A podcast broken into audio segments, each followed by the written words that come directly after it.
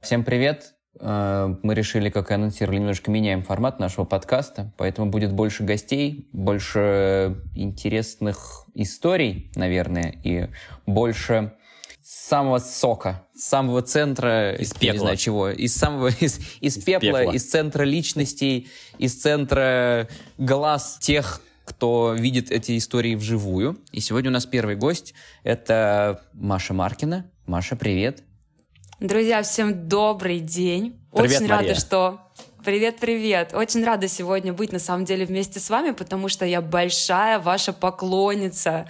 И прошлый сезон, прошлые выпуски прослушала все от начала до конца. Очень много полезной информации для себя оттуда вынесла. Вы просто нереально крутые. Спасибо за то, что вы делаете. Спасибо, что позвали меня в гости сегодня. Тебе спасибо. Ну, э, мы решили тебя не представлять, потому что у тебя очень много э, таких собственных э, сказать, регалий, смыслов по жизни. Ты очень многофункциональная девушка, несмотря на юный возраст. А, и не в том смысле, что мы решили тебя не представлять. Мы хотим, чтобы ты представилась просто сама, а, потому что лучше тебя никто это точно не сделает, потому что мы с Федором уже немножко в альцгеймере, и как бы мы не пытались запомнить все твои, все твои достижения, у нас это не получалось. Поэтому, Маша, пожалуйста, Мария, дорогая, представься э, для нашей аудитории, кто ты такая, я сделаю это с удовольствием, постараюсь сделать это коротко, емко. А, как уже сказал Федя, меня зовут Мария Маркина, мне 29 лет. А, семь лет я работаю в корпоративном бизнесе, и из них последние пять я развивала в одной очень крупной образовательной компании направление стратегического развития франчайзинга, и это дало мне такой невероятный опыт общения с различными представителями бизнеса в России, в СНГ, с крупными предпринимателями, с малыми какими-то бизнесменами. И, в общем, за это время накопилось много интересных историй жизни молодой девушки в большом городе, молодой девушки в большом бизнесе, и мне кажется, будет очень здорово сегодня некоторые эти истории с вами пообсуждать. Обещаю, что некоторые совпадения абсолютно случайны. Всех прошу не принимать это близко к сердцу и просто слушать, делать выводы, наслаждаться и, я думаю, вытащить отсюда что-то полезное для себя и для своего развития дальше. Да, все-таки наш подкаст, он носит э, такой э, больше формат э, ну, образовательный мне не хочется говорить, но все-таки от него такая польза практическая должна быть, поэтому без живых примеров никак. И даже если мы разбираем что-то не всегда в таком комплементарном ключе, а что-то вскрываем не очень приятное, ну, дорогие наши слушатели, это часть реальности, как бы, да, и мы все это тоже вскрываем для того, чтобы вы сами, дальше слушая это, понимали, на какие грабли вы наступаете, какие ошибки совершаете, лучше могли как бы рефлексировать на свою жизнь и улучшать ее. Поэтому, да, а если в этом кто-то увидит знакомые ситуации и поймет, как с ними можно обращаться, то будет круто. Ну, как бы, то есть на живых примерах будем разбирать то, с чем мы сталкиваемся. Сегодня разбираем, с чем молодая умная девушка красивая сталкивается вот в жизни в большом городе и в бизнесе в большом. Поэтому, Мария, начинай, тебе слово. С чем ты там сталкиваешься? С чем я там только не сталкиваюсь. На самом деле, я очень поддержу то, что ты сказала до этого, что жизнь, она, к сожалению или к счастью, не такое розовое облако идеальное, состоящее из всего идеального. Как говорится, у медали две стороны, и всегда есть какая-то красивая история, да, условно, как я сейчас там представлялась, это молодая девушка, и у меня такая классная карьера, я такая молодец и так далее. Понятно, что есть всегда обратная сторона, которая состоит из сложностей, каких-то трудностей, э, которые встречаются на пути. И у меня будет сейчас первый вопрос вопрос к вам. Попробуем немножко так интерактивно зайти в э, мой вопрос. Вот представьте, вам говорят, вы работаете в какой-то корпорации крупной, или вы ведете какой-то крупный проект, вы, может быть, там создатель, генеральный директор, или там какой-то вот, в общем, активный человек в корпорации или в своем бизнесе, и вам говорят, что к вам на работу придет молодая 29-летняя девушка на позицию, например, топ-менеджера в вашу компанию. Какие первые ассоциации, первые мысли у вас по этому поводу возникают? Федор, какие мысли у вас возникают? Первая мысль, которая возникает, что это классный признак, что девушка пробивная. 29 лет взяли на топ-менеджера. В этом точно есть жизнь, энергия, знает, чего хочет. К 29 уже определилась как-то с, с тем, чтобы нести я не знаю, стиль своего руководства, видение свое о том, как должна та или иная организация принимать решения, и, значит, доверились выбору и мнению этого человека о том, как, как он думает. Поэтому для меня это сплошной ряд, наоборот, положительных признаков. Что же отличного от всех остальных, там, я не знаю, топ-менеджеров 35 лет, отличает ее настолько, что она обогнала всех прям по встречной полосе? Ты что, задумался, Виктор? То есть да, Федор отвечает за, за красивую розовую картинку, да? То есть он такой позитивный да. сразу Федя мыш... за, за розовую да? картину, точно, да-да-да. А я бы подумал о том, ну ничего себе, типа я как почти 40-летний представитель, так сказать, старой школы подумал бы, хм, первое, это что значит? Уже малолетки наступают на пятки? Второе, девушка 29 лет, пришла к нам на топовую позицию, и если я топ-менеджер или руководитель, я бы пошел с ней пообщался первым делом бы и узнал бы вообще, чё, кто она такая. Как будто какой-то подвох есть в этом. Слишком молода, слишком хороша, слишком красивая для того, чтобы просто при, так прийти. Она, наверное, спит с акционером, подумал бы я.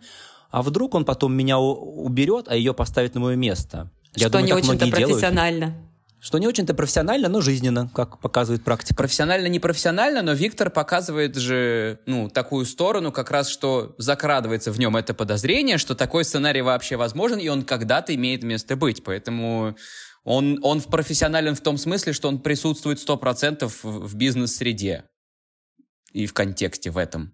Конечно. Федя, я тебе скажу больше. Я не то, чтобы э, Виктор показывает возможный сценарий или э, там как будто бы есть какой-то процент людей, которые так мыслят.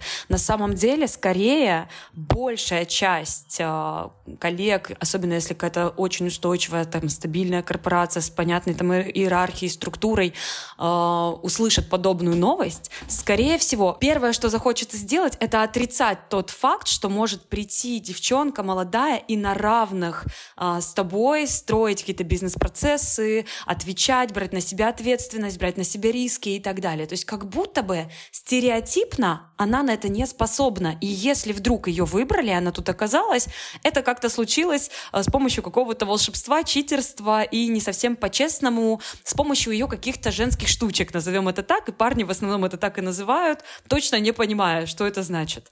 Если уж совсем mm-hmm. откровенно говорить, то на уровне переспать с акционером, да, как сказал Виктор, Виктор, это не самый легкий путь, может даже работать было бы проще.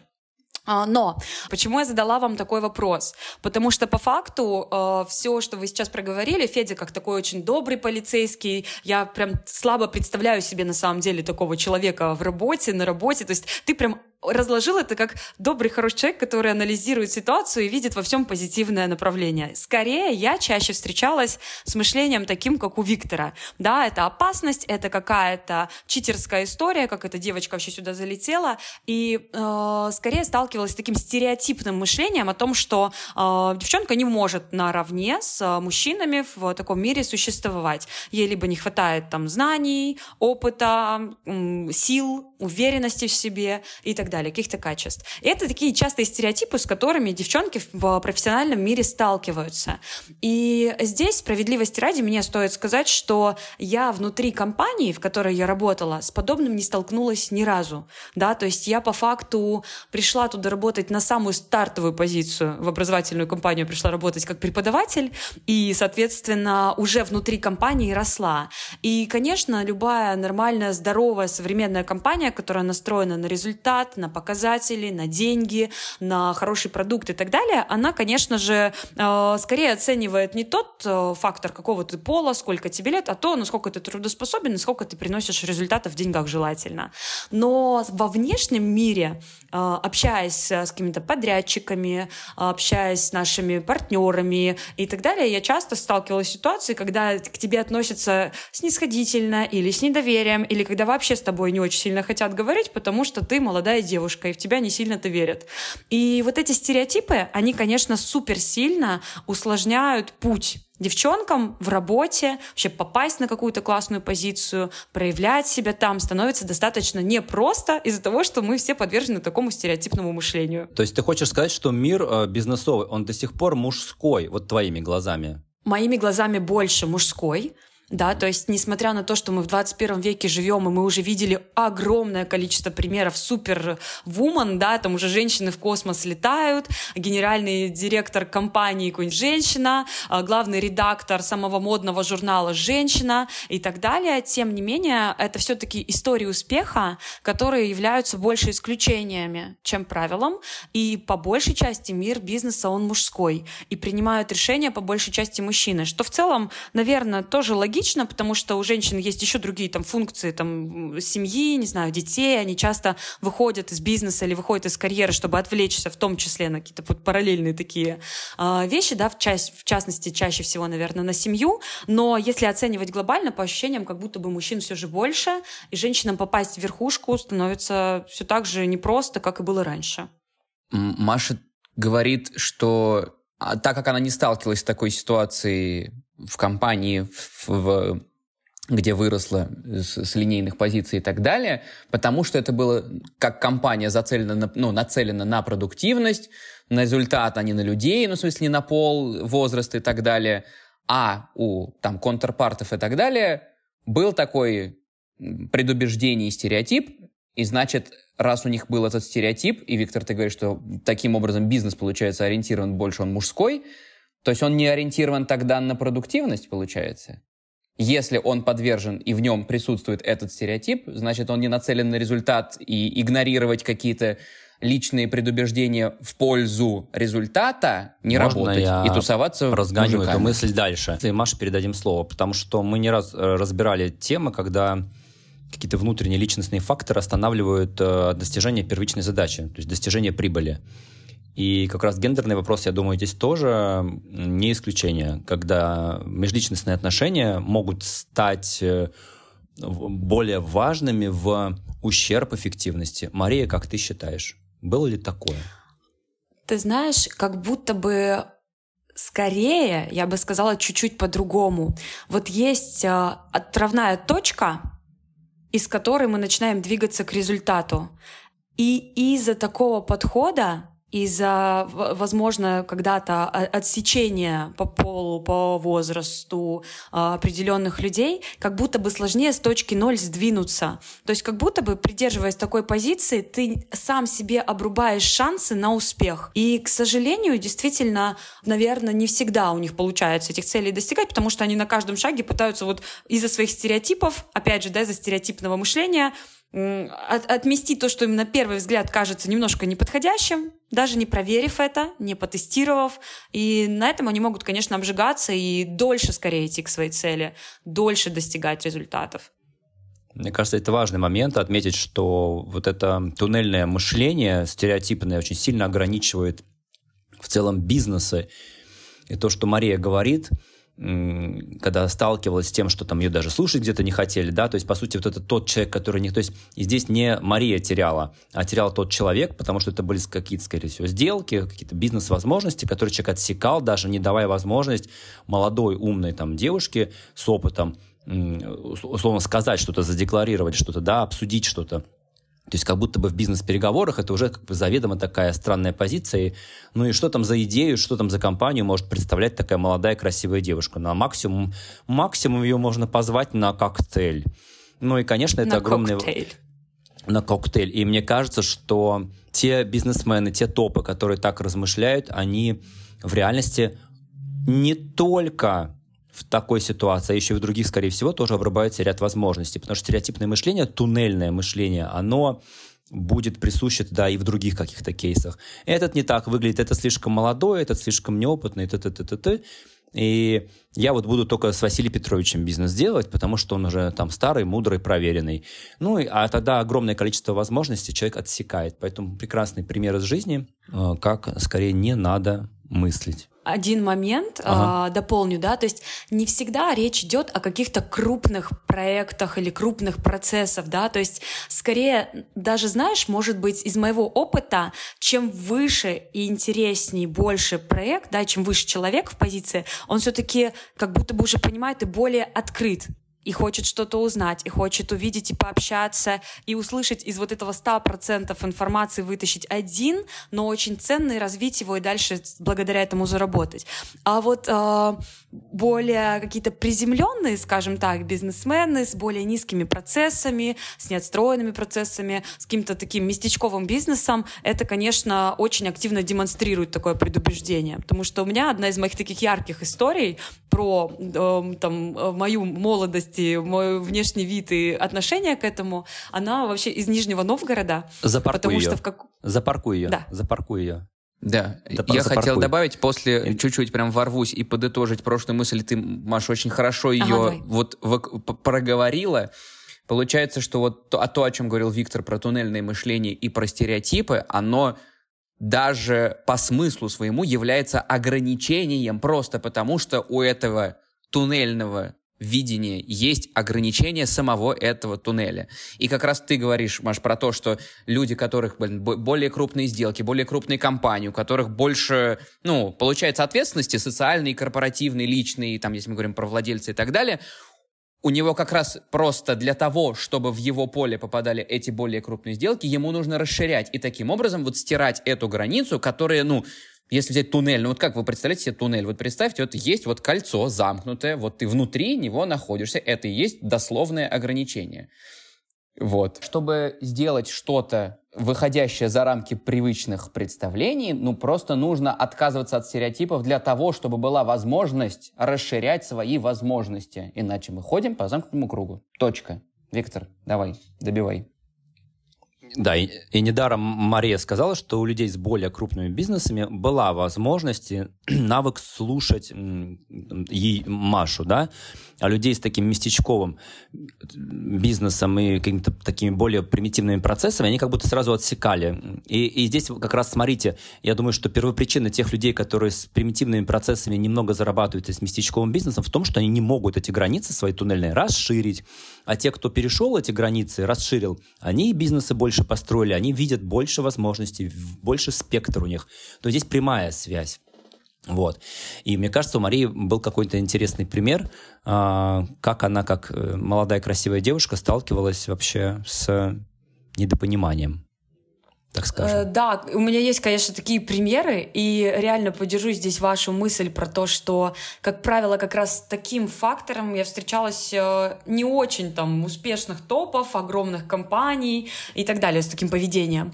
А, У меня есть пример из э, города Нижний Новгород, потому что когда мне было 22 года, я как раз попала работать в образовательную компанию, достаточно быстро начала там продвигаться по карьере, и спустя там порядка 9 месяцев я уехала жить в другой город, в Нижний Новгород, и возглавила там филиал нашей компании.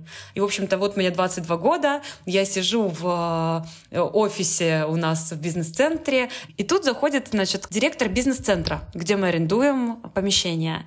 Э, Ему на вид порядка 60 лет, то есть такой взрослый дядька, брутальный, местный бизнесмен. Он заходит и говорит, «Здрасте, с кем я могу поговорить здесь про деньги?»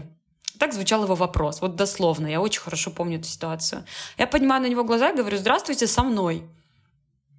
И вот взгляд, которым он меня осмотрел, это, конечно, такой, знаете, пренебрежительно, типа, чего?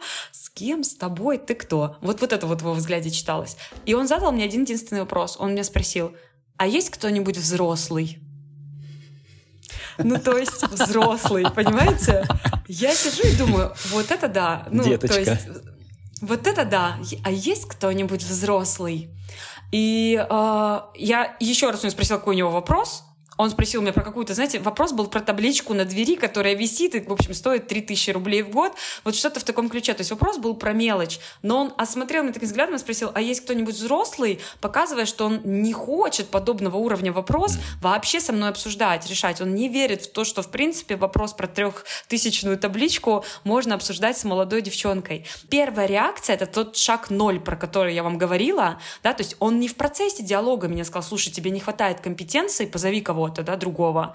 Он даже не услышал от меня ни одного слова. Он уже на старте обрезал эту коммуникацию и не хотел взаимодействовать. Это было не очень приятно, я помню, что я позвонила своему боссу после этого, и он мне сказал одну единственную фразу. Он сказал, слушай, Маш, молодость — это тот недостаток, который быстро проходит, не парься, все будет хорошо. В общем-то, на этом закончилась эта история, но реально факт того, что он пытался обрубить на старте общения любое взаимодействие, только лишь видя, что я молодая девочка, это, конечно, настораживает. И я думаю, что очень много возможностей в его жизни, в бизнесе было потеряно просто потому, что ему кто-то там визуально не понравился, не вызвал для него доверия и не выглядел, возможно, так, как он привык, как должен выглядеть, не знаю, директор учебного центра условно, или там директор Такая завода, или как-то еще. Тетя Печка с э, таким пучком фиолетовым на голове и с синими тенями. Вот есть с ней Из журнала он сидит от руки, что-то пишет и на калькуляторе считает. Да, вот и счеты да. у нее такие перед. Да вот с ней бы он поговорил. Такая, с кем можно поговорить про деньги? Завмак. Ну, завмак такая, из, из колбасного магазина советского. Нормальная такая, приятная тетушка Окей. Мне кажется, что э, здесь можно выделить вообще два стереотипа, которые очень мешают девчонкам молодым продвигаться по карьерной лестнице, и это стереотипы с двух сторон, которые работают. Про первый мы с вами вот поговорили сейчас, и его, если вот так вот э, э, сублимировать как-то, да, его сжать, то по факту он заключается в том, что э, не верят в то, что ты там умеешь читать, говорить, представлять интересы, не хотят тебя слушать, потому что, ну, не уверены в твоих скиллах. И этот стереотип я его обожаю, потому что его очень приятно разрушать, да, потому что если уж тебя все-таки до переговоров допустили или тебя позвали на эту встречу, на это собеседование, не знаю, на, на эту там, продажу куда-то, то ты к ней готовишься, ты приходишь и впечатляешь всех, и очень приятно произвести крутое впечатление и дать понять парням, этим мужчинам, что они ошибались, и выйти, заключив сделку, да, с, этих, с этой встречи, с этих переговоров. Это очень приятно. Но есть второй стереотип, который работает уже на твоей стороне, внутри внутри там компании, отдела и твоих коллег. Когда ты возвращаешься с этой победой, да, тебе коллеги говорят, а, ну это же было очень легко, ты же девчонка, ты там два раза улыбнулась, три раза подмигнула, ну и, в принципе-то, дело в шляпе, да, то есть э, на самом деле парни внутри тоже не всегда могут порадоваться за твой успех, хотя это общее, да, достижение, а просто сказать, что да, это просто потому, что ты девчонка, поэтому тебе было легче. То есть ты идешь сначала на ту сторону к контрагентам, они не хотят с тобой говорить, потому что ты девчонка, а потом ты возвращаешься к своим, и они не хотят признавать твои достижения, потому что ты девчонка, и тебе было проще простого. Вот что это такое? Можете мне сказать, как психологи, когда э, твои достижения парни не принимают, говорят, что это только лишь потому, что у тебя глаза красивые, условно. Один маленький уточняющий вопрос. В этой истории, во, второй, во втором стереотипе, при этом, если им подмигивают, они меняют свое отношение о девушке или нет? То есть они предполагают, что ты там должна была два раза подмигнуть, и все было бы хорошо. А вот если им подмигнут, это меняет их, их, их расположение к человеку или нет? Петь, я бы так хотела тебе ответить на этот вопрос, но дело в том, что я этими трюками никогда особо не пользуюсь, вот честно тебе скажу, в работе. Но уверена, что каждый из этих парней считает, что он на такие провокации ни за что не поведется. Это на той стороне работают те парни, которые, может, Маша там условно улыбнуться, подмигнуть, и они а все забыли, они уже не слышат. Но они не такие, но они серьезные профессионалы своего дела, да, однозначно. Парни. Вот Брутальный, я примерно конечно, он на улыбочки не ведется. Да. То есть Именно... там-то сидит лошок какой-нибудь, который повелся, вот она подмигнула mm-hmm. ему, а я-то не такой, я пойму. Но я-то сижу, на самом деле, я-то не такой, а сам грызу себе, что только можно себе уже грызу, потому что меня бесит, э, что, э, во-первых, а, она мне нравится, она успешная, а я не могу с этим ничего еще и сделать. Она как будто бы круче, чем я. Э, как я уже сказал, это то, с чего мы начали, когда взрослый парень видит успех девушки, и первое, что он в этом видит, он видит в этом опасность. Ему хочется сначала понять вообще, кто она такая, как она такая классная, это откуда. Как будто бы она настолько сильна, что мужчина видит риск э, ну, своей мужественности, что она сейчас его как-то победит, ну, буквально. Еще и при других. Еще и публично, да. То есть она, она чик-чик ему сделать яичек, еще и публично, и это опасно. Вот. И, ну, то есть такая начинается борьба неравных, потому что у мужчины начинает как будто защищать себя сразу, обесценивая эту женщину. А женщина, наоборот, пытается доказать, что она тоже может, несмотря на то, что она не мужик, но она тоже может на равных вести бизнес, вести переговоры. И там такая динамика, мне кажется, может закрутиться очень нездоровая, в которой уже забываются вообще о, о, о, о чем там э, все это было, какие были бизнес-цели. И вваливаются в такую динамику. Ну и некоторая как анальность в этом ну, еще для... присутствует. Ну смотри, ну мы с тобой что? начали Давай. про кольцо. Я еще поймался на мысли, когда ты мне маяковал Ах, еще на прошлых кольцо. Да. И, Простое украшение. Ну смотри, это же такой элемент удержания, это такой элемент зависти, присвоения, не отдать себе ни лавры, ничего, не допустить свой круг. Это же вот про то, что вроде как, чтобы было хорошо, нужно с этим продолжить работать, ну, там, с этой девушкой или вообще как продуктивно находиться, а с другой стороны, ну, как бы, да. апоньки. Но нужно что-то такой... отдать. Да, отдавать-то не хочется, хочется держать. В этом... Надо где-то, может быть, отдать полномочия, может быть, поделить какую-то ответственность, может быть, знаниями поделиться с ней или чем-то еще. А не хочется, и да, в этом есть очень много анальности, поэтому недаром а, вот этот тип э, мужчин, которые такие немножко паранояльно удерживающие, у них всегда большая сложность э, с какими-то такими новыми подходами, и если человек приходит новый, свежий, для них это скорее стресс-фактор, чем, э, чем плюс. То есть поэтому Мария, поправь, если я ошибаюсь, но мне кажется, что вот в мире бизнеса скорее женщина женщину похвалит и поддержит, а мужчина может позавидовать, сказав, ну нифига себе, ну ты там просто повезло тебе, или ты молодая, просто красивая, ну, конечно, как ты вот сказала, подмигнула, и все получилось. Мне почему-то кажется, что в личном плане девушки могут конкурировать еще, а вот в бизнесовом как будто, наоборот, девушка может больше поддержать, потому что понимает, что сталкивается с подобным же. Как ты, вот как да, ты из практики это видишь? Да, скорее, да, и здесь, а, опять же, да, могу сказать, повторюсь, что мне это, можно сказать, повезло, да, в компании была достаточно здоровая атмосфера в этом плане, то есть никто не обижал меня за то, что я девочка и так далее, но глобально, общаясь, опять же, с а, девчонками из других компаний, вообще в корпоративном мире, там, проводя различные сделки и так далее, женщины более лояльны друг к другу, более открыты для диалога, они не менее требовательны требовательны, но они дают тебе шанс на старте, они могут поддержать, они могут включиться, они как будто бы более чуткие, парни нет. Парни любого ждут твоего промаха, подвоха, чтобы сказать, ага, мы же говорили, ты же девчонка. Не справишься. И так далее, да? Ну, то есть идея в том, что действительно женщины не менее требовательные, но они более лояльные все-таки, да, в коммуникации друг с другом. И с мужчинами тоже, да, то есть не могу сказать наоборот, что э, девчонки приходят и говорят, а, ну вы там договорились просто потому, что вы мужики, вы сильные, классные, и поэтому вы друг друга быстро поняли, да, вот поэтому принижая их достоинство, Кстати, да, да, ведь такого же нету, такой риторики, Конечно, что, нет. типа, ой, вы мужики договорились, потому что вы просто, да, как-то... Потому что мы а мужики. Вот да, да. Это знаешь, как я развенчал стереотип? на дороге иногда кто-то очень тупо водит, я думаю, и, и на заре своей, своей карьеры вождения, я думаю, наверное, девчонка за рулем. Но когда я примерно один раз из 50 встречал девчонку, а 49 остальных разов это были мужики, я думаю, такие же вот тупые. То есть э, женщина на дороге — это стереотип, потому что мужики управляют транспортным средством э, гораздо хуже зачастую, чем э, девушки, как выяснилось по факту. Просто есть куча-куча стереотипов. Федор, нам нужно твое веское слово, яркая мысль и циничный вопрос. Все вместе сразу.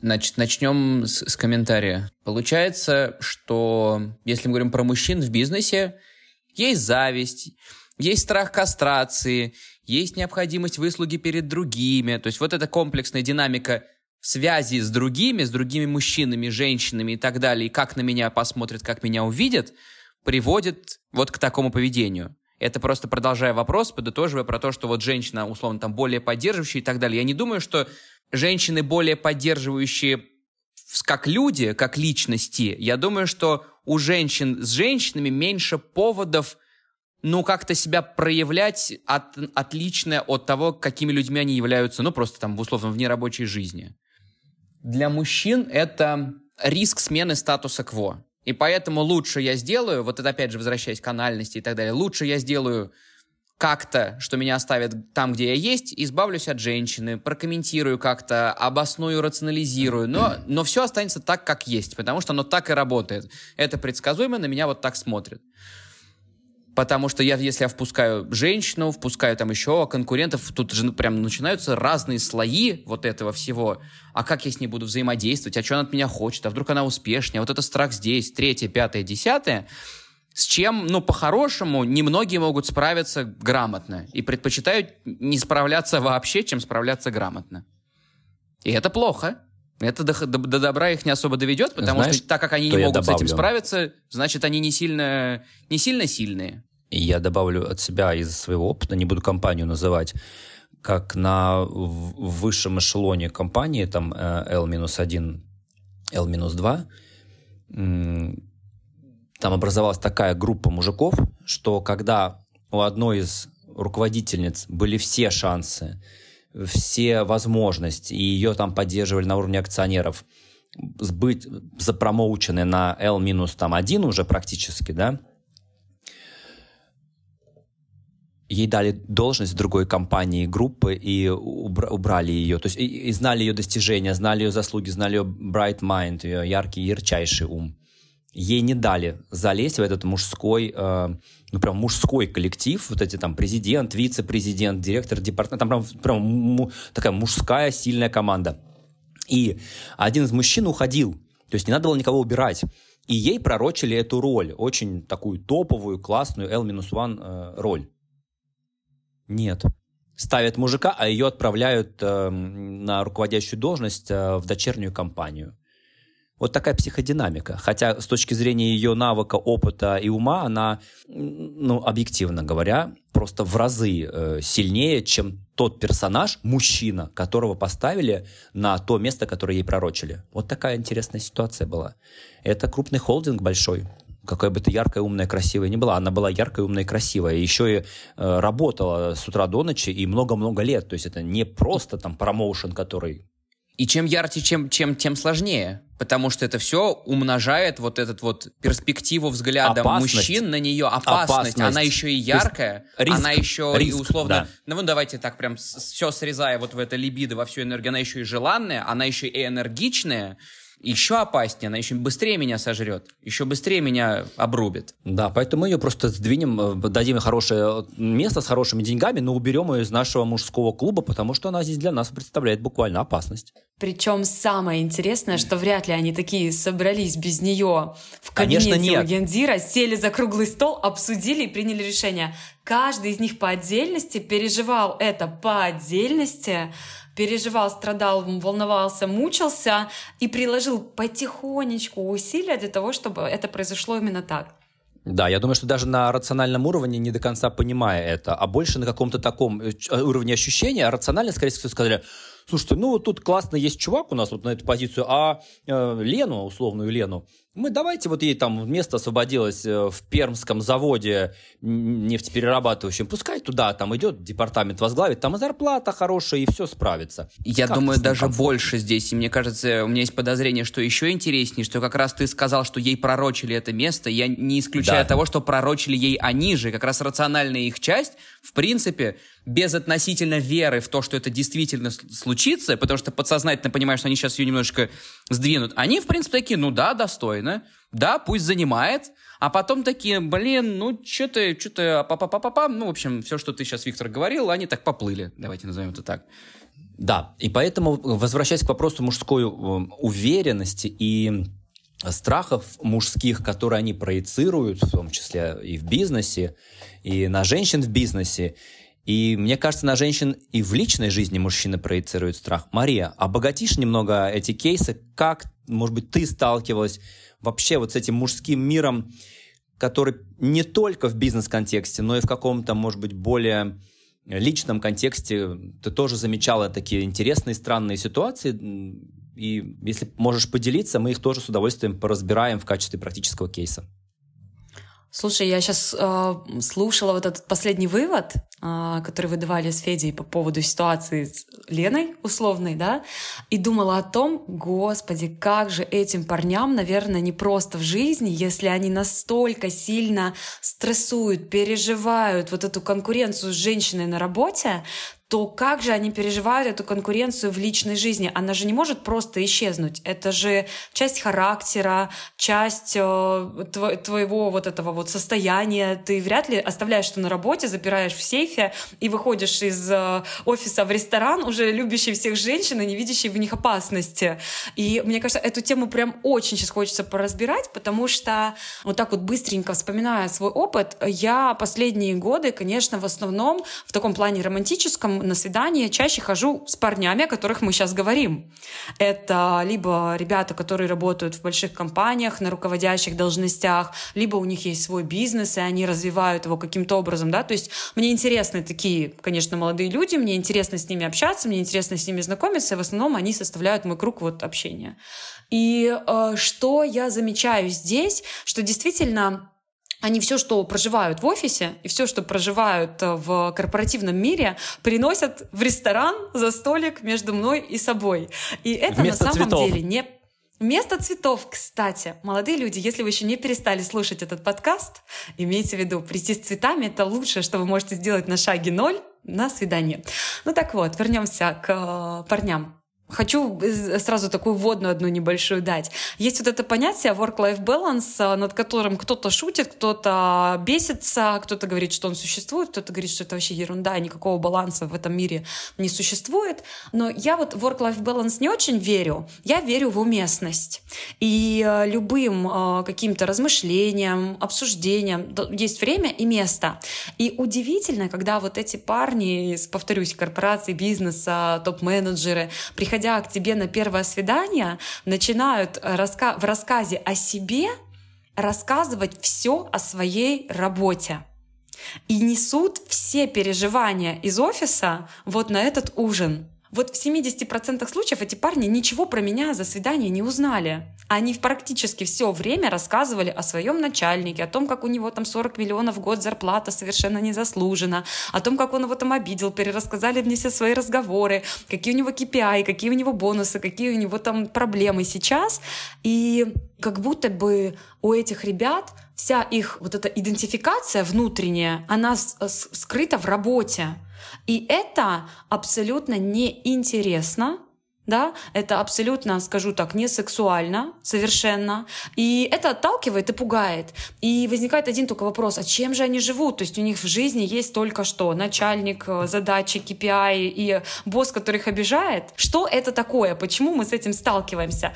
И сразу, оф топ дорогие парни, так девчонки ведут себя, скорее всего, тоже некоторые, да, то есть я просто не могу рассказывать о встречах с девчонками, потому что я встречаюсь с парнями. Но я думаю, что это и женщинам тоже свойственно из корпоративного мира. То есть что это такое? Что человек за этим скрывает? Почему он себя так ведет вообще?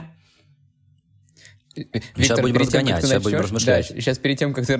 Да ты начнешь. Я хотел сделать маленькую заметочку. Маша очень приятный гость. В принципе, задала вопрос, сама немножко начала поразгонять. Так она со мной общается столько лет. Она же ну, психолог просто. Просто у нее диплома нет. Да, поэтому, окей, давайте, давайте начнем. Правильно ты заметила по поводу идентичности ну, звучит так, как будто бы они могут чуть-чуть отодвигать себя настоящего или там себя целостного о, и предоставлять тебе вот это, вот отлично, смотри, Виктор сказал, вместо цветов, вот именно, они вместо цветов, вместо символа. Кусочек вместо, да, вместо символа какого-то внимания и так далее преподносят вот какую-то версию себя, даже не версию себя, даже какую-то сторону, осколок, функцию, ну, то есть, типа... Кусочек себя, осколок, да, осколок. Да, какой-то вот социально приемлемую побрякушку. О, вот такая вот побрякушка, смотрите, у меня что тут блестит есть, очень красивые люди такое любят. Вот, а целостное, кстати, возвращаясь и подвязывая это с прошлым вопросом, и самое начало, которое Виктор сказал про то, что вообще это мужской мир, ну, такое ощущение, как будто за этим опять же стоит страх этой кастрации не, в, в плане отвержения. Страх быть отвергнутым конкретной Маленькие девушкой яйчики. даже на первом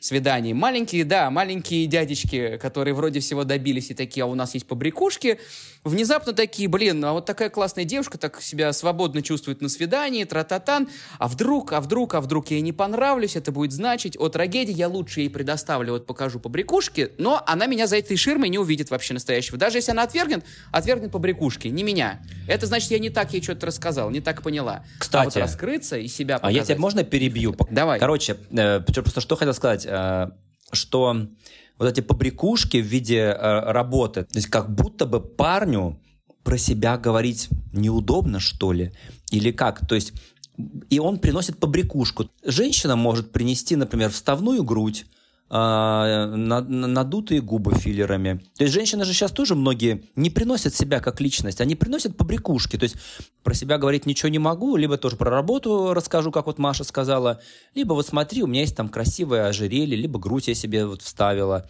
Ну и как вот как-то все, да. А мужик, он, он же что, он не может принести какую-то вставленную грудь. Он говорит, у меня работа крутая, босс вот 40 получает, босс 100 миллионов получает, 200, а я вот ковыряюсь, KPI у меня такие, выполнил, не выполнил. Ну и начинается вот эта вся история. Но я думаю, что в тему о работе этот неуверенный парень размещает свое огромное количество тревоги. И он перерабатывает тревогу от встречи, как может, говоря вот про то, как ты сказал, про то, что он как бы знает вроде, про работу, про свою. Но вот он про нее как-то может говорить. Тревога, опять-таки, та, о которой мы сегодня уже говорили в бизнес-контексте, которая э, наш э, метафоричный, уверенный в себе мужчина-предприниматель или топ-менеджер не запирает на сейф э, в офисе, как сказала Маша, а несет с собой на свидание, в личную жизнь, в семью или вот там куда-то на встречу с девушкой. Ну вот помогайте мне здесь дальше, потому что я как бы здесь да, зашел причем, в замкнутый знаешь, цикл. Важный наверное, момент сейчас мужчина. такой, наверное, добавлю. А, про работу-то тоже можно по-разному рассказывать, да, то есть а, можно. можно о своих проектах, о своих достижениях рассказывать как-то вдохновленно, воодушевленно, легко, да, и показывая, что ты от этого действительно там кайфуешь, в этом там 70% а, твоей жизни, ты в это погружен, для тебя это важно, и давать эту информацию, ну, как-то драйвово, легко, показывая, что ты получаешь от этого удовольствие. Проблема, вот, которую я подсвечиваю, она не только в том, что он говорит о работе, она скорее в том, что он говорит об этом из позиции какого-то страдания, мучения, и вот все плохие вокруг, а я тут работаю, а я там 90% времени провожу на работе, я не сплю, не ем, фух, вот вышел сегодня хотя бы с тобой поужинать. И вот как раз-таки можно и вдохновиться вот этим вот э, парнем, который впечатлен невероятно, любит свое дело и так далее. Это тоже о нем много говорит. Получается, как будто у такого человека есть нарциссическая черта, что ему принадлежит или должно принадлежать больше, чем есть, что ему кто-то что-то должен. А второй относится уже за, заведомо по-другому и не требует к себе другого отношения. И это у него получается там как, как следствие искренне, легко и так далее, и так далее. Вот что за перевертыш вот здесь? Ну, вот? Я думаю, что те, кто легко, мы про них не будем говорить, у них все и так хорошо, там и так все легко, что их обсуждать. Давай поговорим про тех, у кого нелегко. Если вернуться к Э, нарциссической динамики и вспомнить, что Маша говорила. Ведь она уходит со свидания э, и в шутливой форме думает о том, что вы знаете про Машу Маркину, человек скажет ничего. У человека вообще нет интереса в другом, реального. По сути, получается, что такой мужчина, он приходит просто, ну, сори за такое выражение, слить. При том, что как будто бы в моей гипотезе кажется, что такой мужчина даже не дойдет до физического секса, чтобы разрядиться. Он разрядится просто в разговоре очень долгом, а там вообще не про это идет речь. То есть там девушка как будто психолог или какой-то личный, или, или такая жена, с которой 20 лет в браке, вот приходит такая грустная груша, пришел и вот бубнит ей вечером, как все надоело, как все надоело. А где твой либидо, мужик, где твои мозги? Ты куда идешь-то вообще? Ну, к психологу Грустная груша — это идеальное определение для этих парней. На самом деле, вот реально грустная груша. Девочки, записываем. Грустная груша — это парень. Да-да-да, все по диктовку. А, на самом деле, я вот сейчас, знаешь, какая мысль у меня возникла, что действительно парни, которые приходят вот на этом легком, скорее, да, таком вайбе, да, они могут рассказать, еще раз повторюсь, это неплохо, что они рассказывают о работе, вопрос, как они об этом рассказывают, но как будто бы они идут на свидание для свидания, они идут познакомиться с девушкой, они идут получить удовольствие от этого вечера, классно провести время, как в хорошем настроении. Бы. Как да, то есть бы. они для, как бы для этого вроде. А вот это вот нытье, когда все начинается реально через 5 секунд после того, как он сел, э, да, он там может и нервничает, это, кстати, видно всегда практически, да, когда человек нервничает, физические проявления, вот эти вот руки какие-то дерганные, движения и так далее. А расскажи, Мария, что ты видишь за мужчинами, что они делают, чтобы мужчины, которые нас слушают, поотслеживали за собой, не ведут ли они себя так? Вот что ты видишь как девушка, на телесном уровне как проявляется тревога мужская? Что происходит? Глазки дергаются, ручки трясутся. Что там происходит? Если говорить про телесность, то это, как правило, такое неспокойное, нерасслабленное э, сидение на стуле. Знаете, когда человек постоянно ерзает куда-то руками, то застегивает все пуговицы, то расстегивает, то руки положит, салфетку сложит, вилкой покрутит. В общем, суета очень э, выдает э, вот это волнение, да, и, наверное, хочется здесь э, просто сказать, ребят, мы тоже приходим, мы можем тоже волноваться, и, и еще раз, и девчонки тоже, наверное, себя так ведут, да, некоторые, это, это нормально, в принципе, волноваться перед встречей, особенно если человек тебе нравится потенциально заранее, немножко ты уже там что-то пофантазировал, как это все пройдет, и ты переживаешь, но выдохните, потому что все пришли получить удовольствие, и я надеюсь, что парень тоже, и я жду, когда он наконец выдохнет и на меня посмотрит, посмотрит мне в глаза, э, спросит, что я буду пить, есть, э, не знаю, чего мне хочется, спросит, как прошел мой день, а не будет сидеть ерзать на стуле, бубнеть про то, что он опоздал из-за того, что у него было сложное совещание со сложным начальником, который 40 миллионов, ну, ну вы поняли, да? Ужас. В общем, это Даже ужасно. мне уже грустно Ребята, стало. это ужасно. И ты сидишь и думаешь, так, ну что, чего бахнем сегодня? Игристого или Водочки. сразу? Мальчик, водочки нам принеси. Ну, правда, это, знаете, смех сквозь слезы, потому что ты в моменте, я честно не знаю, что мне остается сделать для того, чтобы человек выдохнул, кроме как сказать ему «выдохни». Я так делаю. И, может быть, порчу Выдохни. от этого впечатления еще больше, потому что он понимает, что его вот это вот состояние, оно замечено, зафиксировано, и ему от этого становится еще более неловко. Одна, одна короткая история. Переписка, да, даже переписка, то есть человек не видит меня вживую, он там тоже, как я уже говорю, пролайкал там 100 фотографий до школы, где-то 100 огоньков мне там на сторис поставил, и вот он мне пишет, давай знакомиться, я там, допустим, не знаю, Миша. Я говорю, хорошо, там я Маша, да, приятно познакомиться. Первый вопрос. Чем ты занимаешься на работе? Да, то есть это уже немножко странно. Ну, я там лидирую такое-то направление в компании, а ты? И он говорит, что он, значит, занимается чего-то связанное с недвижкой, ипотекой, знаете, вот эти ставки, рефинансирование. Вот какая такая история, в которой я не понимаю примерно ничего. Вот я не знаю, что это такое. Я так и пишу ему, ой, как интересно, но ничего не понятно.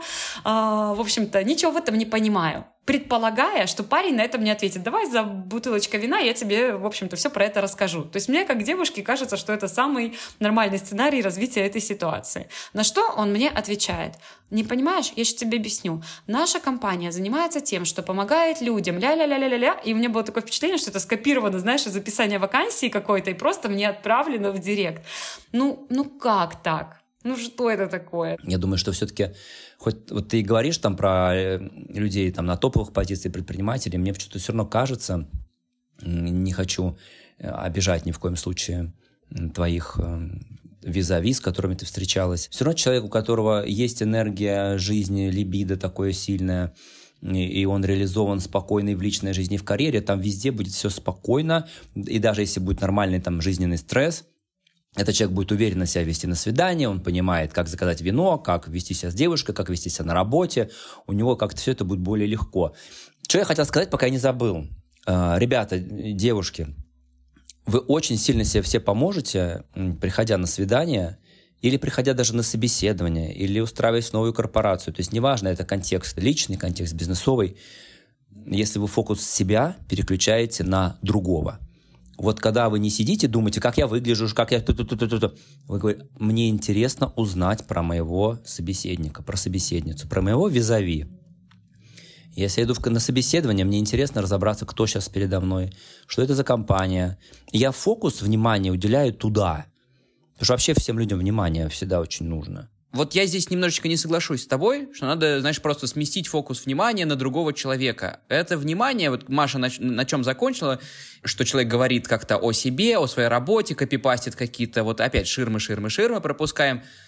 Это как будто бы, ну, не раз- человек не может разобраться в себе. И ты как раз говоришь про ре- реализацию, Виктор. Ты сказал, что человек реализован, он может выбрать вино, он может там сказать какой-то комплимент девушке, он может ее послушать, потому что он понимает, что у него есть аппарат слушать другого. Ему про себя все понятно. Он такой, я есть я, все окей, а вы-то что?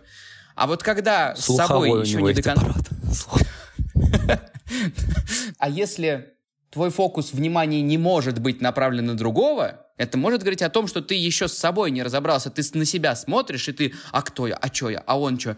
Ну, я сейчас расскажу про работу. Она вообще, надо сейчас, это, знаешь, как это есть? Однозначно. Вот эта фраза, а, это, отбить от другого мысль. Я вот сейчас ей расскажу, в, в директ напишу ей про свою работу, посмотрю, как она отреагирует. О, там девочкам нравится, она как, я работаю. О, я, значит, буду работать в этом. Да. Значит, все нормально. Девчонкам Да. нравится. Да. Я там буду работать, буду в этом развиваться. Тра-та-тан, тра-та-тан. Вторая мысль тоже про себя. Быть собой для того, чтобы быть считываемым другим. Нужно, опять же, ну, просто быть собой. Не то чтобы волноваться о том, как тебя посм... на, на тебя посмотрит другой. Кроме того, кем вы являетесь, другой человек вас в итоге не увидит. Если вы будете рисоваться, это фиаско полное. Единственный нормальный рабочий способ — это быть собой. Видно Точка. сразу. Не напрягайтесь, будьте собой, если, если что, вы понравитесь другому, будучи собой, а не будучи, а я там это, бумажки заполняю, excel и вообще там бизнес-аналитик, смотрите, что я там. Знаете, что самое интересное? После вот этих свиданий, на которых парень долго рассказывает мучительно про свои мучения, ну, в конце концов, знаешь, приносят буты- бутылочку просеки, каждый делает по глоточку, ему становится как-то полегче жить эту жизнь. Он продолжает эту историю, значит, про работу, про свои достижения или там про свои мучения. И э, я в такие моменты, не знаю, вот скажите, может быть, неправильно реально веду себя, я просто даю человеку высказаться, поддерживаю, я умею, знаю приемы активного слушания, вот это все. То есть я, конечно же, и задаю уточняющие вопросы, и киваю головой, и говорю, угу, ага, и так далее. А он что, а ты что, да, ты что? Ну, вы понимаете, да? Я прихожу домой и получаю сообщение, что-то типа, ты такая прекрасная, ты так сегодня вот понравилась мне, такой был сегодня замечательный вечер, я надеюсь, мы увидимся еще. И, ну, скажу вам откровенно и честно, чаще всего больше встречи не повторяются. Ну, то есть самый интересный момент в том, что парень реально думает, что все прошло классно. Представляете? Вот такая история. Собирательный образ всех парней — это не, не кто-то один. Все. Федь, ну Нет, лупани, вы- скажи. Были классные парни, да, в моей жизни. Про они, они, не, не, они не объект для обсуждения сегодняшней э, Не-не-не, а, классные парни, которые, классные парни, которые были со мной на свидании и слушают сейчас этот подкаст, я вас сейчас про вас ничего не говорила. Если вы считаете, что вы классный парень, это не про вас. В этом случае, получается, он и логично, что пишет после этой встречи, что все прошло хорошо. Он высказался, он нашел этот контейнер, все получилось, тем более, скорее всего, Но он ты пишет не себя- Марии, он пишет контейнеру. О, он пишет как бы, точнее, Марии в той вселенной, в которой Мария, как, как хорошая, вежливая, образованная, милая, красивая девушка, поддакивает, просека подтягивает и такая, угу, угу, угу, угу, ну и там давайте всего доброго. В его-то глазах, ну, она же нахер его не послала, не послала, все нормально, значит. И второй момент про эту альфабетизацию, что получается, такой мужчина не просто ищет кого-то, через кому бы вот это на уши все вылить. Здесь получается ситуация, при которой человек не просто ищет, об кого бы вот это все контейнировать, а он еще ищет того, кто ему даст правильную версию этой альфабетизации, кто вернет ему правильную версию реальности, которая будет сходиться к тому, что он и так молодец. Я не знаю, что мне тут надо переварить, и кто я в жизни, у меня опять с идентификацией проблем и так далее, и так далее. Я не знаю, но я не хочу с этим сталкиваться. Мне нужен кто-то, кто гарантированно мне скажет на любую мою дичь, да-да, мой хороший, все хорошо, давай закажем еще просечки. Конец мысли. Поэтому, да, отвечая Класс. на твой вопрос, по чесноку, экономя и твои силы, и его силы, и его время, хотя не факт, но по-хорошему, по скорости влияние на такую личность, наверное, там, по правилу большого пальца, да, лучше бы его как-то немножечко осадить и сказать, что не настолько все его истории интересны, это для вас, и для тебя, и для него будет полезным и эффективным времяпрепровождением. сделал. Да, Добавлю, и здесь нормальный кейс то, что Мария выслушивает, и я думаю, что Вселенная зачитывает ей в, ее зачетной книжке, что кому-то становится легче, кто-то, возможно, чуть-чуть обретает себя, э, перерабатывает свои непереработанные эмоции через Марию. И в какой-то вселенской зачетной книжке Мария получает свои маленькие там галочки, плюсики. Но на что бы я здесь с другой стороны обратил внимание? Мария, ты не являешься их психотерапевтом, коучем, ты не работаешь с ними как специалист. Эм, У тебя есть свой запрос, как у девушки, э, на свидание, на внимание и на развитие каких-то взаимоотношений, на диалог с этим парнем. И ты уходишь разочарованный с этого свидания все-таки. Ну, давай по чесноку, судя по эмоции, ты разочаровываешься в этом. Слезая, слезая, слезая, слезая со стула, пьяная после бутылки просека и стирая скупую слезу с глаза. И поэтому, поскольку твоя задача тоже получить удовольствие, она решается в таком заторможенном виде, потому что, ну, как ты, ты, по сути, сидишь, и у тебя есть психика, которая переваривает много чего. Ты поэтому в бизнесе успешно, ты поэтому легко коммуницируешь с друзьями, с кругом своим. Но, да, то есть у тебя этот скилл есть, но ты его направляешь, прости, на мой взгляд, и если девушки слушают, не туда. Ну, не надо быть вот этими э, психоаналитическими ушами, когда вы идете на свидание, там задача другая. Если вы много лет встречаетесь, это правильно говоришь, Мария, или живете вместе, вы пара, у вас другая динамика. Но когда это свидание или начало отношений, нет там такой задачи. И, скорее всего, а, развить в себе новый навык и говорить в какой-то момент, ты знаешь, здесь очень мне стало уже тоскливо. Вроде мы на свидании, а я как будто твой HR или психоаналитик. Давай попробуем поменять тему. Может быть так, чтобы не обидеть парня, но немножко показать ему, что уже не то. И либо это его вообще выключит, он просто сольется и помрет прямо за столом, ну, либо, может быть, если у него все-таки мозги работают, он переключится и, и немножко пойдет в другую сторону, в ту, о чем вообще ваша встреча должна была бы быть. Это мое мнение. Я не говорю, что оно там единственное правое. И, и, или еще такая как бы, немножечко метафора взгляд, что не в том смысле, в котором мы обсуждали, но в какой-то степени, там, первое, например, свидание, это, ну, отчасти интервью. Ну, прис присмотреться, пристреляться, кто за человек передо мной и, и, и vice versa. Как будто бы вот то, что мы сейчас говорили с Машиной точки зрения, у Маши есть цель на свидание, а посмотреть, что же из этого может получиться. Ну, как интервью. Посмотрим на кандидата, и, и что же из этого возможно, вот как раз пофантазируя, помоделируя, убедившись, что подходит, что нет. Ну да, можем сходить и на первое, второе, третье, четвертое. А вот у такого мужчины, про которого мы говорили, у него есть цель на конкретное свидание. Вот здесь и сейчас хорошим свиданием будет считаться то, при котором я выговорюсь, точка. Он уходит, говорит, было классное свидание, мне бы еще выговориться, но он имеет как будто бы ожидание от конкретно первого свидания, в отличие от того, что у Маши есть просто ожидание хорошо провести время и, возможно, что-то когда-то, если звезды и человек будет хороший, ну, такая, знаешь, холистичный подход, такой более вот в том смысле, в, как, в каком мы заканчивали с тобой какой-то там предыдущий сезон, гедонистичный в целом в отношении к жизни, посмотреть, что же из этого в целом может получиться. В лучшем случае получится что-то хорошее, в худшем вкусно поесть и, и выпить вина.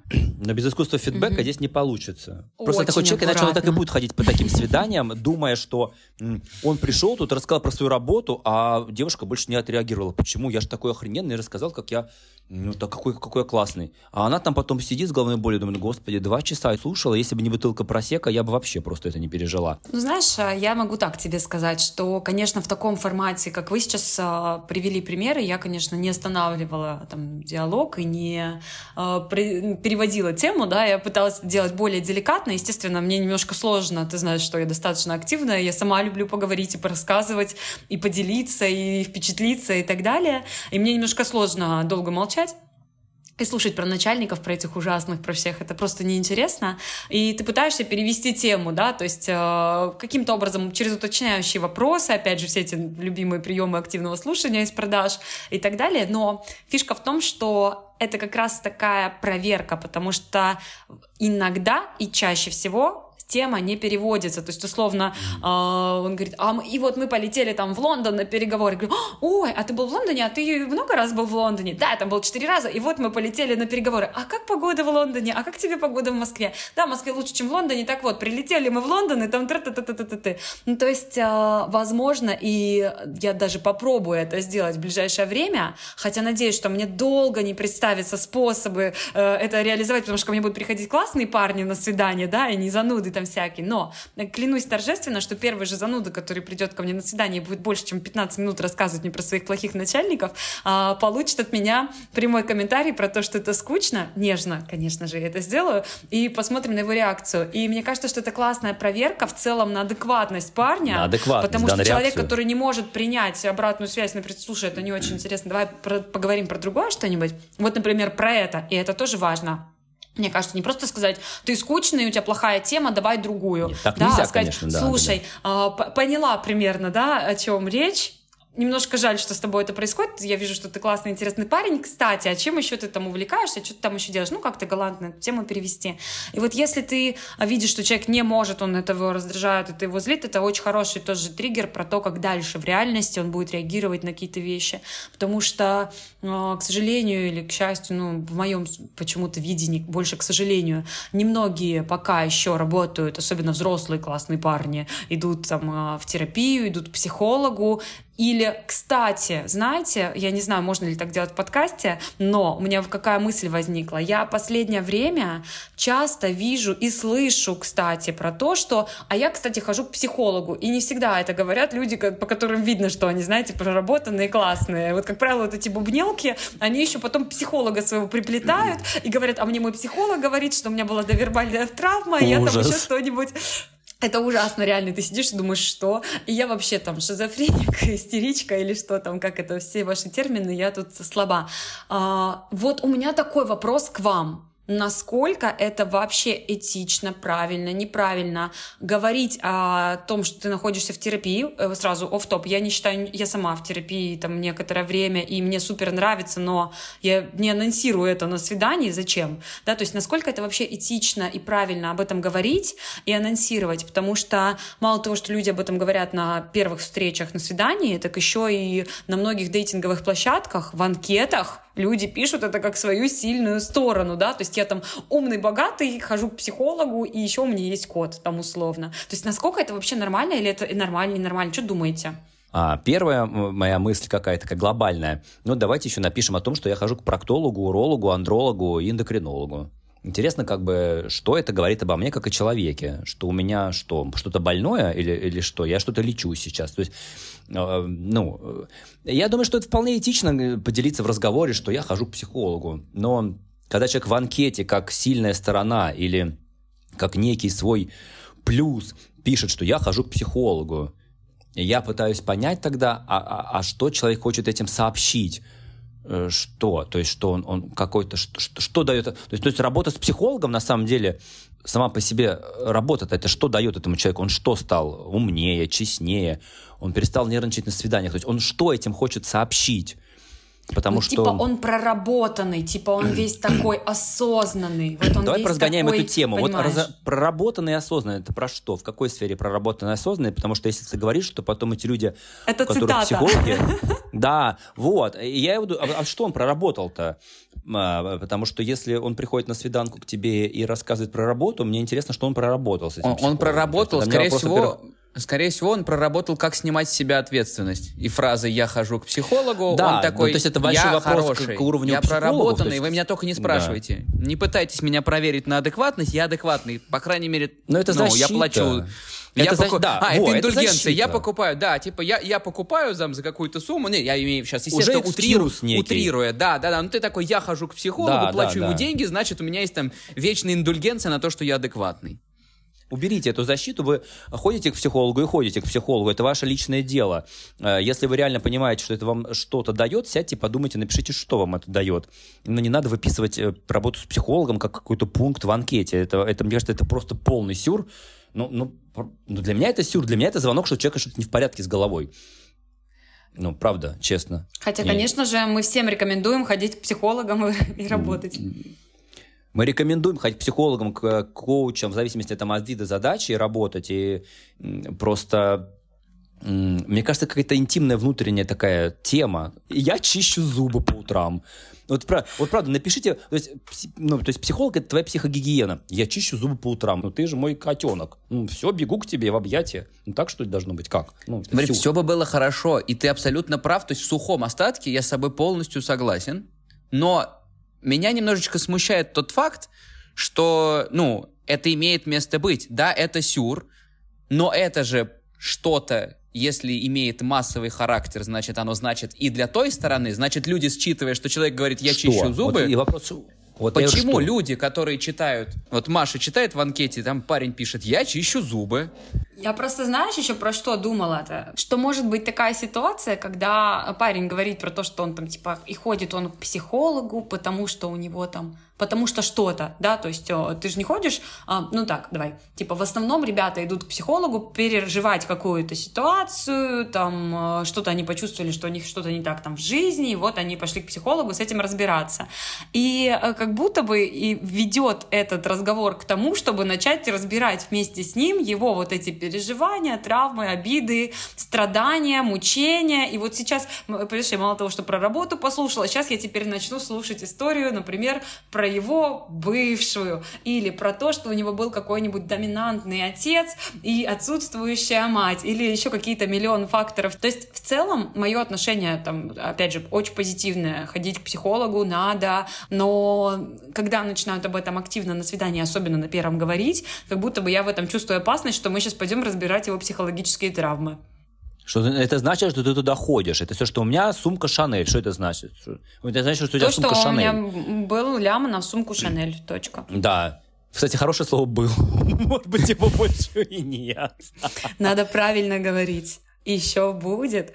Вы знаете, просто на самом деле, мне кажется, самое плохое, что можно сделать на свидании, особенно первом, это начать говорить о каком-то травмирующем или неудачном опыте в отношениях, с чем часто, кстати, к психологу, мне кажется, люди и идут, да, переживая вот эти все разрывы, травмы, потери. Правильно даже делают, спустя какое-то время. Да.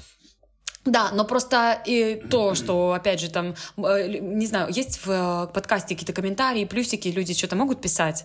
Дорогие слушатели, если можно написать какой-то комментарий, напишите, было ли у вас такое, что на свидание э, ваш визави начинает рассказывать про свои прошлые отношения, которые там только закончились две недели назад, или три года, но он так сильно ранен в самое сердце, что даже не знает, как дальше вообще эту жить жизнь. Мне кажется, что ничего хуже, чем обсуждение предыдущих отношений, как бы давно давно они не закончились на свидании, нет и не существует, потому что это какая-то жесткая манипуляция мной в моменте. Что это такое? Зачем мне эта информация? да, зачем я должна какие-то выводы сделать, или пожалеть человека, или что. Это сразу включает механизм, кстати, конкуренции. Вот что вам хочу сказать. Э, разберем, может, мы разберемся сейчас с этим. Я как это, девушка пожалуй, еще раздражает мысленно... и злит. Это злит, Конечно, во-первых, я начинаю мысленно уже конкурировать с этой бывшей и себя с ней сравнивать. А я вот так бы себя повела в этой ситуации, а я бы так же вот сделала, а я бы вот это, вот это.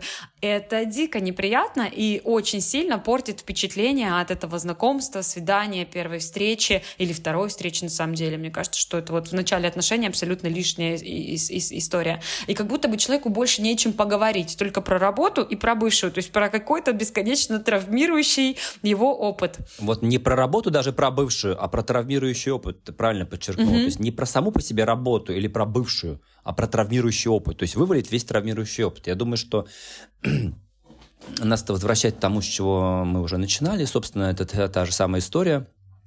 Человеку настолько невозможно переварить в себе эти эмоции, что он приносит их куда-то.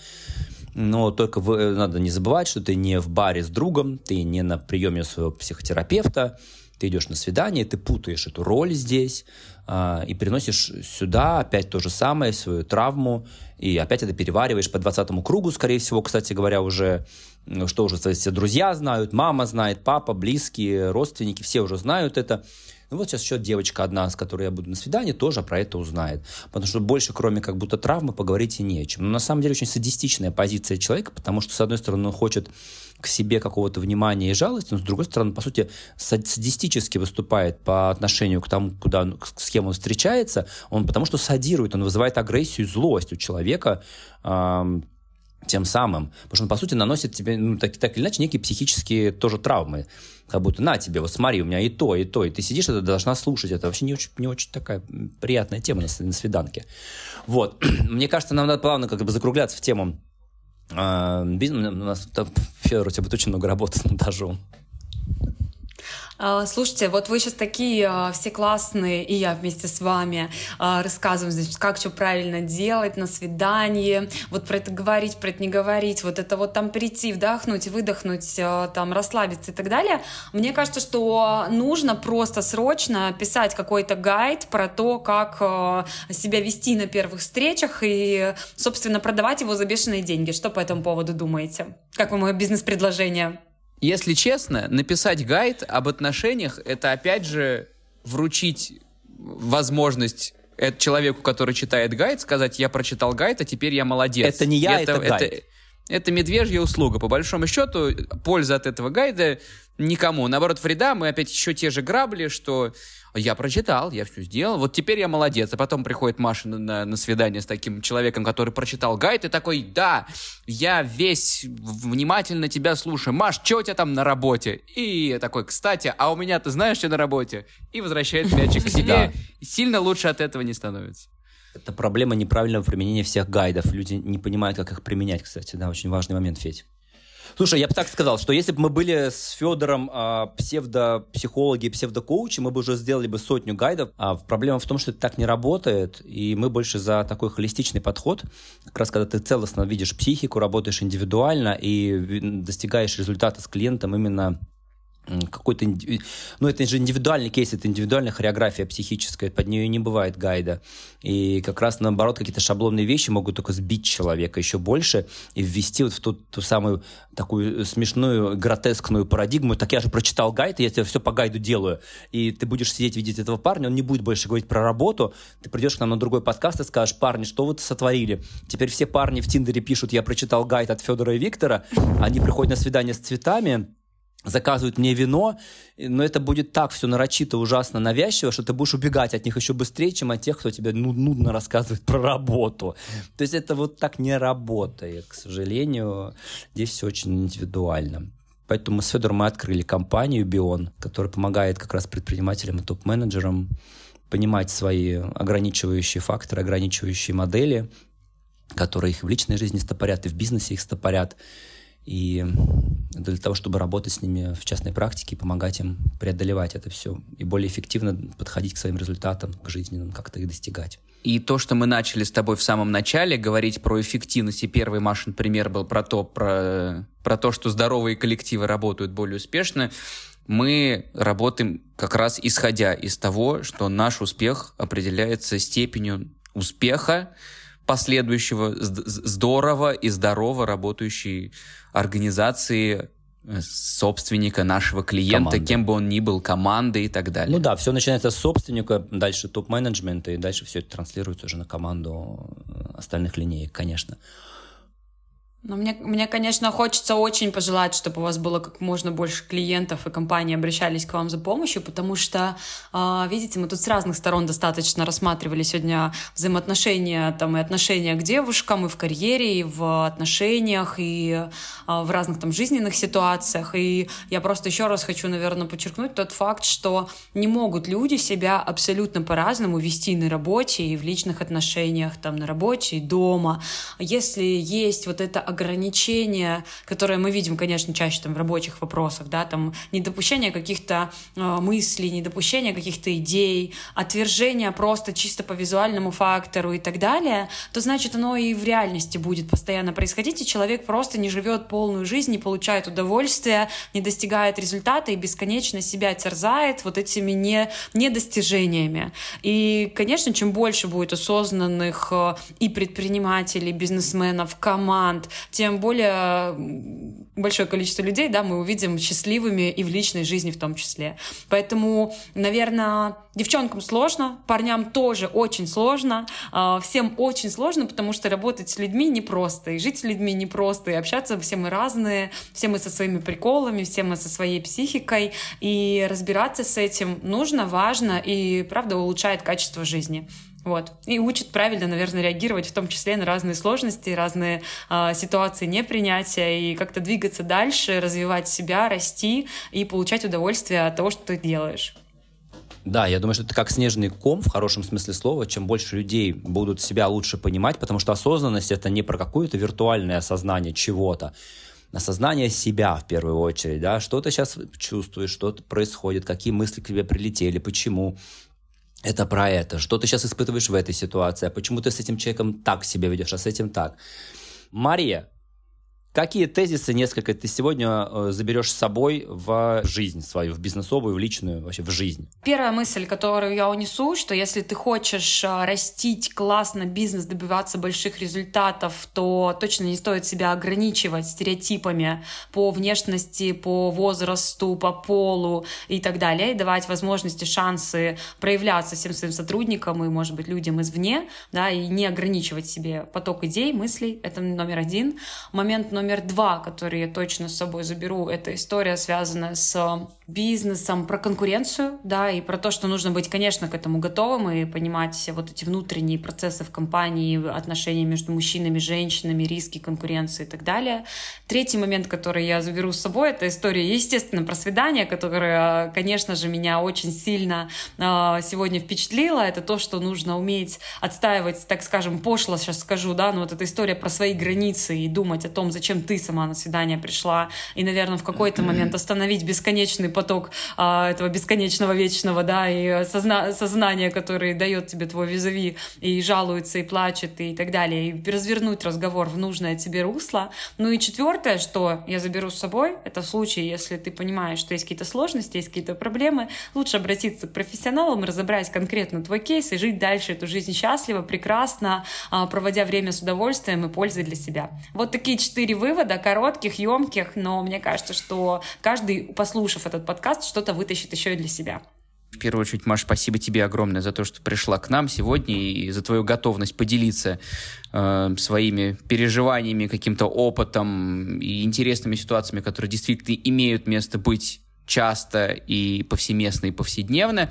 И также хочу сказать, что в этом сезоне мы немножечко меняем концепцию, как мы анонсировали, более э, выпуск ориентированный на случаи и проблемы и переживания наших гостей, поэтому если вы хотите стать гостем или если вы хотите, чтобы кто-то стал гостем, пишите нам там, где вы нас слушаете и везде, где можно оставлять комментарии под этими выпусками. И спасибо, всем прекрасной первой сентябрьской рабочей недели. А если вы слушаете нас не в сентябре, то сори. Надеемся, с вами там все было хорошо. Ну все, всем счастья, об, обнимаю всех. Спасибо большое, Маш, спасибо большое, Федя, прекрасные собеседники. Бай. thank you